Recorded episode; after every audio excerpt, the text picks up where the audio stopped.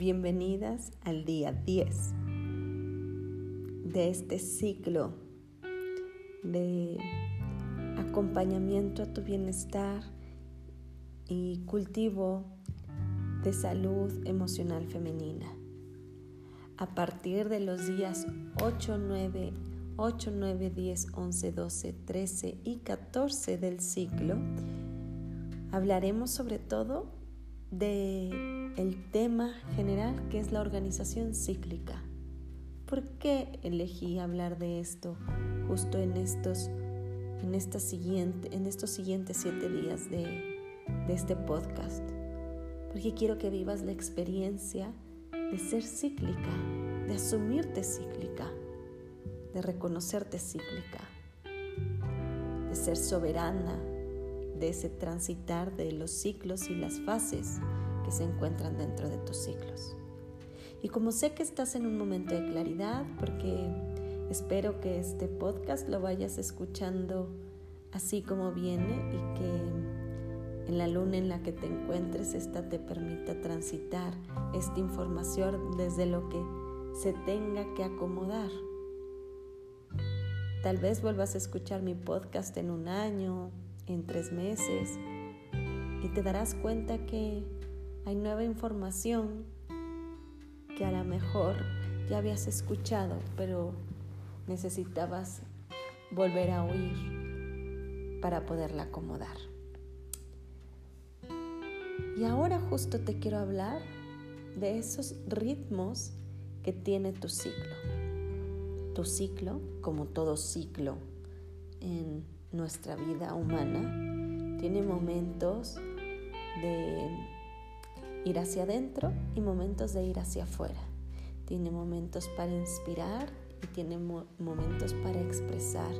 Tiene momentos para, em, para ser pasiva en nuestras acciones y para ser activa en nuestras acciones. Así es la vida y lo he dicho muchas veces. Así también son nuestras relaciones humanas quiero hablarte que estos ritmos pasivos y activos tienen un apellido. No es lo mismo un ritmo pasivo en fase menstrual, porque tiene un apellido. No se viven eh, con las mismas cualidades pasivas que a lo mejor en una fase ovulatoria. Es distinta la pasividad del ritmo.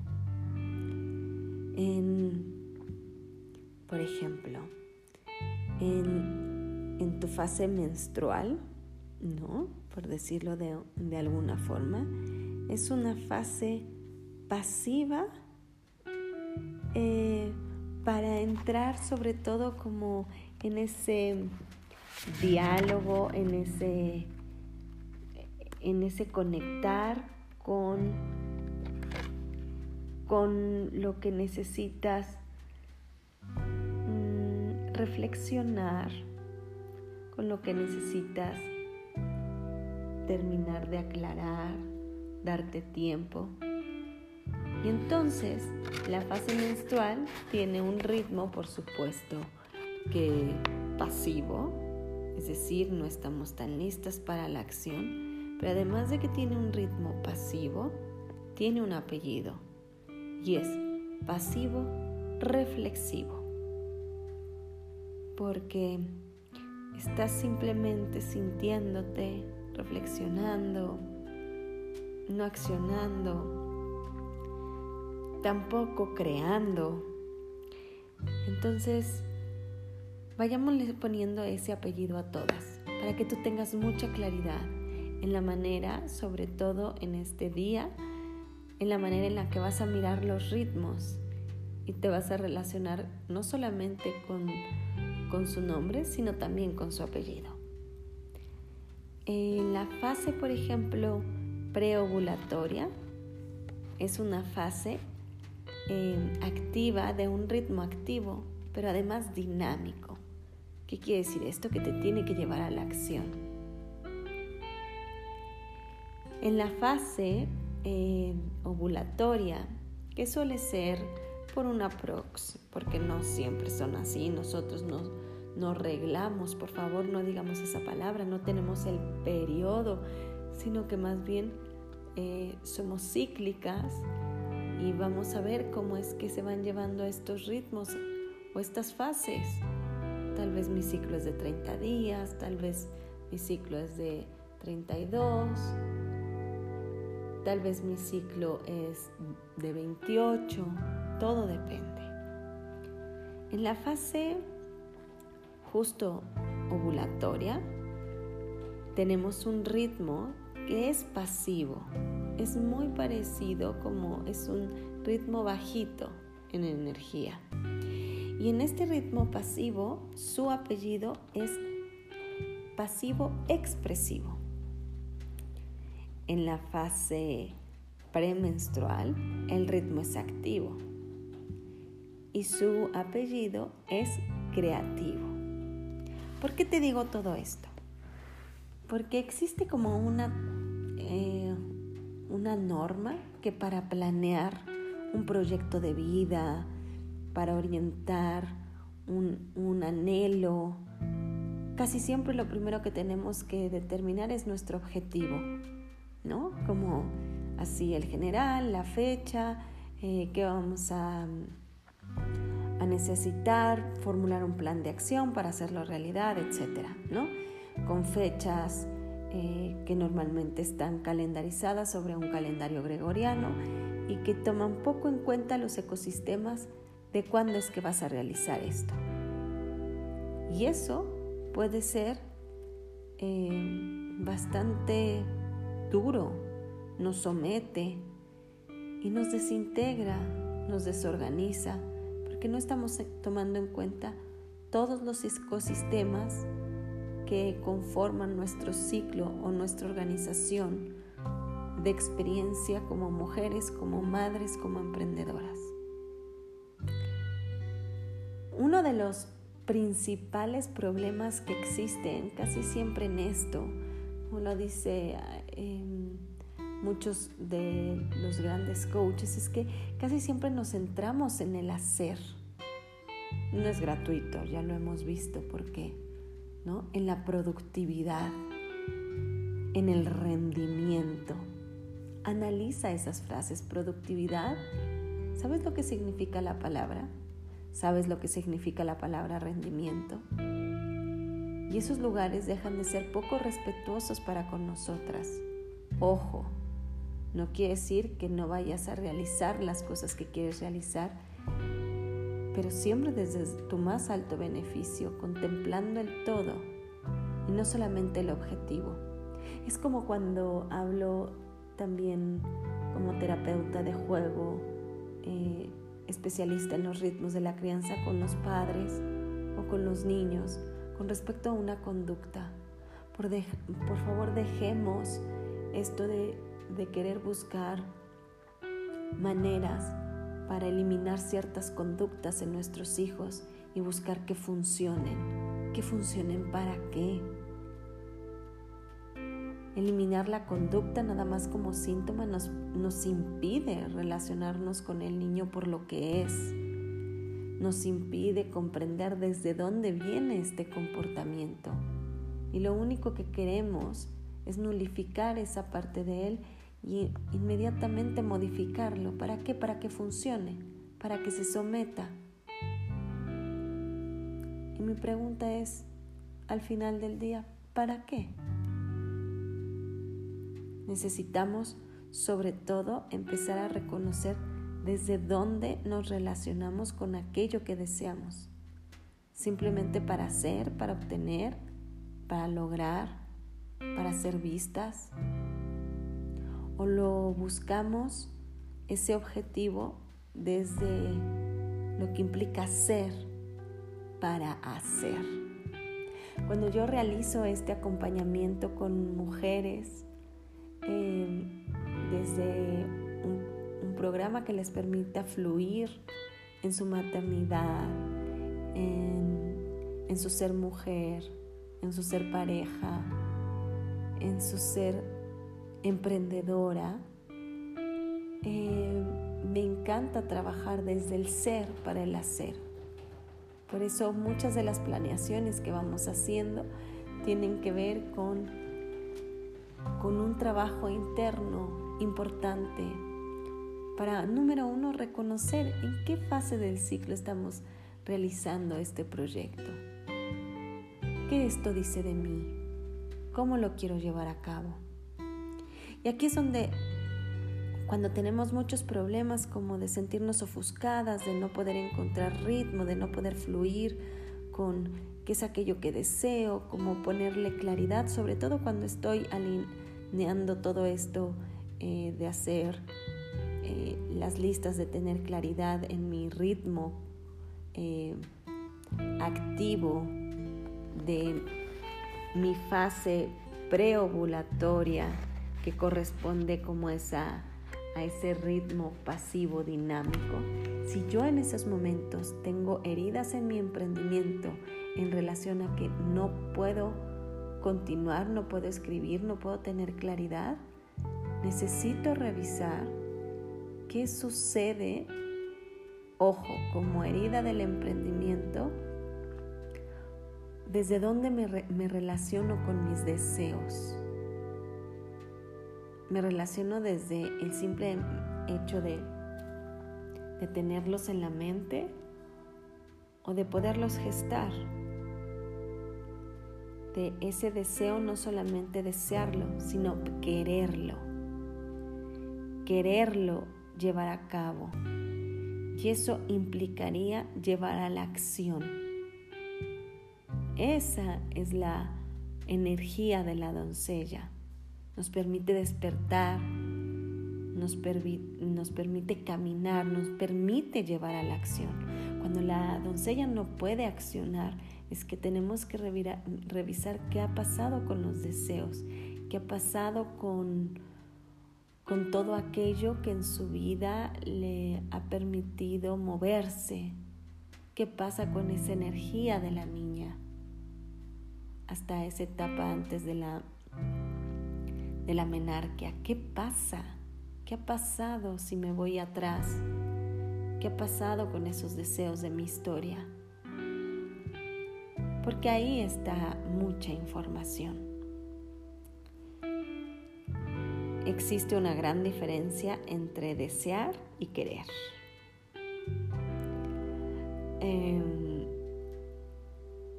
decía un gran cantante eh, y autor de bellísimas melodías que es que amar y querer no es igual.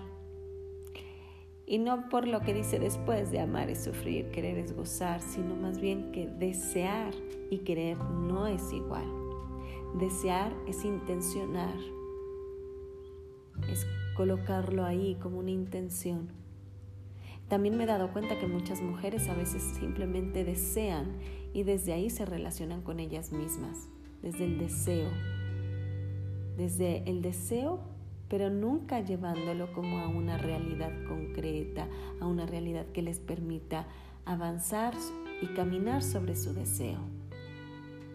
¿Qué pasa con estas mujeres que, que les cuesta querer el deseo? Normalmente lo que más eh, me han dicho es que les cuesta ver que como la realidad, duele ver la realidad. Entonces prefieren seguir deseando. Y mi pregunta es que, más bien mi pregunta es, no está mal. No está mal solo querer desear. El tema es que es muy doloroso al final, porque inviertes mucho tiempo en eso y después te autocastigas, te relacionas desde un lugar eh, pues fantasioso, como lo hacen las niñas, pero no te permite transitar. Y eso día a día, mes con mes, año con año, te desgasta y puede generar arritmias en tu emprendimiento, en tu maternidad y por supuesto en tu ser mujer y pareja. Cuando hay esto, yo siempre también pregunto, ¿qué pasa con tu pareja? ¿La miras por quién es o la miras por quien deseas que sea. Y casi siempre ahí hay algo. Así que, bueno, vamos a continuar en el siguiente episodio. Te quiero platicar cómo es que le vas a sacar jugo, sobre todo a los siguientes días, y cómo es que vas a conectar con los ritmos, con los nombres y apellidos de estos ritmos para favorecer tu organización cíclica.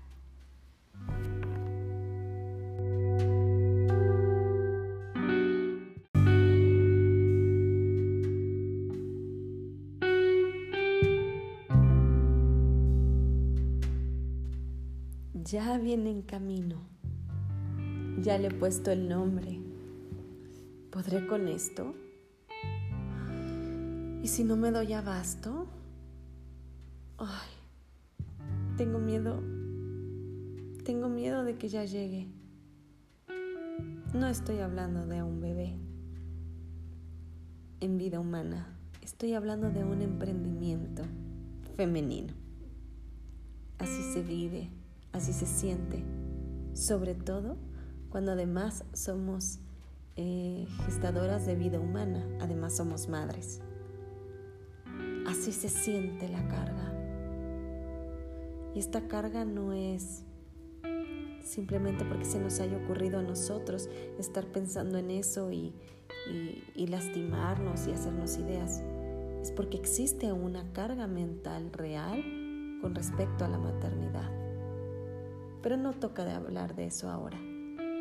Es una carga que ha estado en nosotras con respecto a los roles que realizamos como, como madres, que se han hecho nuestros sin, sin ninguna visibilidad, sino simplemente porque eh, nos tocaba y punto. Y cuando además de madres hemos decidido ser emprendedoras, sí existe una carga mental todavía mayor, porque es mucho lo que se necesita hacer para organizar la experiencia de cada día, de todos los días. Lo que te quería decir era que esto, si esto se te eleva casi siempre en tu fase preovulatoria, en tu fase folicular, cuando estás en esos momentos de mucha energía, de mucha claridad, si llegas a dudar, uno, decirte que es natural, porque es parte del emprendimiento femenino y materno, y que lo más importante primero no es nulificarlo, sino es aprenderlo a mirar. La visibilidad nos permite apropiarnos con responsabilidad de lo que necesitamos hacer. Cuando no vemos las cosas, generamos violencia, para con nosotros y para con los demás. Entonces, decirte esto aclara. Dos, decirte también que si estás experimentando esto y no te permite avanzar, que puedas eh, entender qué es lo que está pasando en tu vida en general, desde el punto más ecosistémico posible. Y y compasivo, por supuesto. Pero hoy me quiero dedicar sobre todo a, a esto que, que, implica transitar, ¿no? Que lo que implica como esa transición de ¿y ahora? ¿Y ahora qué sigue? Ahora sigue tener en tu día 10 como ese momento para enriquecerte en lo individual.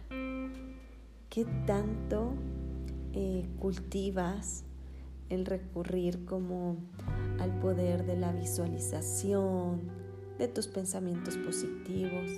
¿Qué tanto cultivas tu bienestar? El bienestar es una elección. No es que simplemente quieras sentir alegría, felicidad. Es una elección que se hace todos los días porque nuestro cerebro ha estado acostumbrado durante miles de años a salvaguardar tu vida. Hoy día, bueno, es difícil hablar de hoy día porque estamos en un momento de dificultad internacional llamado pandemia y que esta crisis no, durará solamente estos meses que nos han tenido en casa, sino que va a durar un rato, seguramente para nuestro mayor bien. Y eso es generar bienestar en mí, a conectar desde un lugar de mayor malestar. Eso implica ser resiliente. Pero eso, para ser resiliente, tuve que tener una red de apoyo importante.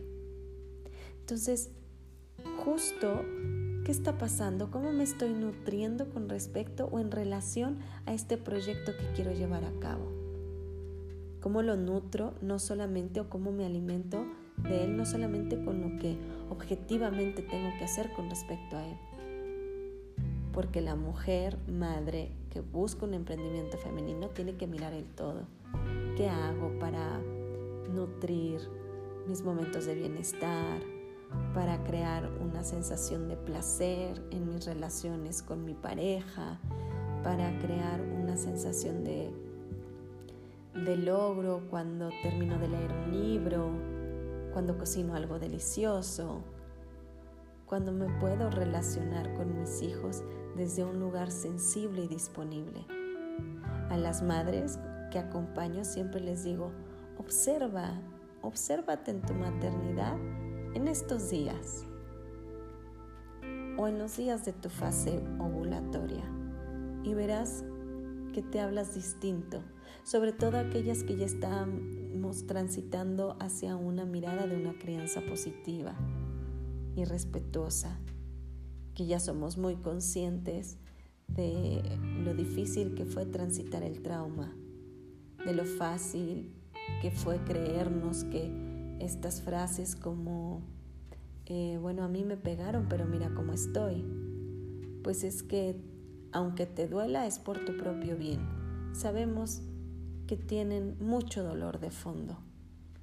Quien las dijo también fue muy lastimado. Y el tema de esto es que no pudimos visibilizar ese malestar y lo asumimos como normal. Eso es lo que tenemos que evitar. Y cuando ya somos sensibles con esto, entonces es muy bonito mirarnos en fase preovulatoria y en fase ovulatoria porque nos damos cuenta de muchas cosas y nos hablamos desde un lugar em, de mucha claridad y de mucha compasión por nuestros procesos. Entonces eso es lo que hay que hacer en el día 10. Observar cómo nutrimos, centrarte sobre todo en ti. En el día 11 trabajar sobre todo, acuérdense que venimos trabajando en la mentalidad, en, en cómo esta claridad, en, esta sensación de, tener como mucha atención plena para muchas cosas. Entonces, recurrir a afirmaciones, eh, recurrir, por ejemplo, a, atención plena, a meditar en cotidiano, a creer en el futuro, a generar esperanza centrarte en lo que disfrutas. Y aquí viene una pequeña reflexión y es que agradezco enormemente que esta situación de dificultad que estamos pasando, de pandemia, de crisis mundial, la hayamos transitado justo en la primavera. Para algunos, para otros es en, otro, en, en el otoño, pero aún así hay muchos beneficios que nos permiten estar reunidos en casa y agradecidos. No es fácil. Muchos han tenido pérdidas importantes, pero lo que nos permite ser resilientes es saber que podemos creer que va a haber algo positivo, que nos podemos sostener en los demás y que podemos transitar esto no solas, sino en compañía. Esto que te digo de las afirmaciones, de generar esperanza, de centrarte en lo que disfrutas, em, observa lo que comes, observa lo que ingieres, cómo nutres a tu cuerpo, cómo lo llevas a un mayor bienestar. Centrarte en eso, en tu maternidad, ¿no? Cuando no disfrutas de la maternidad también es importante mirarlo sin lastimarnos, pero sí mirarlo. Eso es lo que hay que hacer en el día 11. ¿Qué pasa con nosotras? En el día 12 lo que vamos a hacer es ponernos como como de pie, como levantarnos, como aquella guerrera o doncella que a lo mejor mientras va corriendo, llevando a la acción las cosas, de pronto se tropieza. Entonces, imaginar como las posibles consecuencias de quedarnos paradas o de continuar caminando. Y que puedas reconocerte como como defensora, de, defensora de aquello que sabes que es suficiente para ti, defensora de aquello que sabes que es importante para ti, defensora de aquello que necesitas para continuar tu camino. Cuando estamos llegando justo al día 12 o en el día 13, eso es lo que tenemos que hacer. El día 13 es de muchísima transición porque tenemos un gran mito que nos hace pensar que toda la organización cíclica, para que sea cíclica y para que se sienta organizada, tendría que estar siempre en una fase de doncella, en una fase de primavera, en una fase em, de ritmo activo y dinámico. Y si seguimos así, nos vamos a cansar. Si pensamos que todos los lunes tiene que, ser, que haber una fase activa, nos vamos a cansar, nos vamos a abrumar. Lo que tenemos que saber es que cada momento es oportuno para continuar. El día 13 o 14, dependiendo de tu ciclo, dependiendo también de tu edad evolutiva, porque a partir de los 35 años el cuerpo femenino empieza a cambiar, empieza a transitar hacia otro lugar, más o menos dura otros 10 añitos y luego otros 10 años más para poder irnos despidiendo de estos procesos cíclicos eh, en nuestro sangrado. Eso es como una pauta en general normal.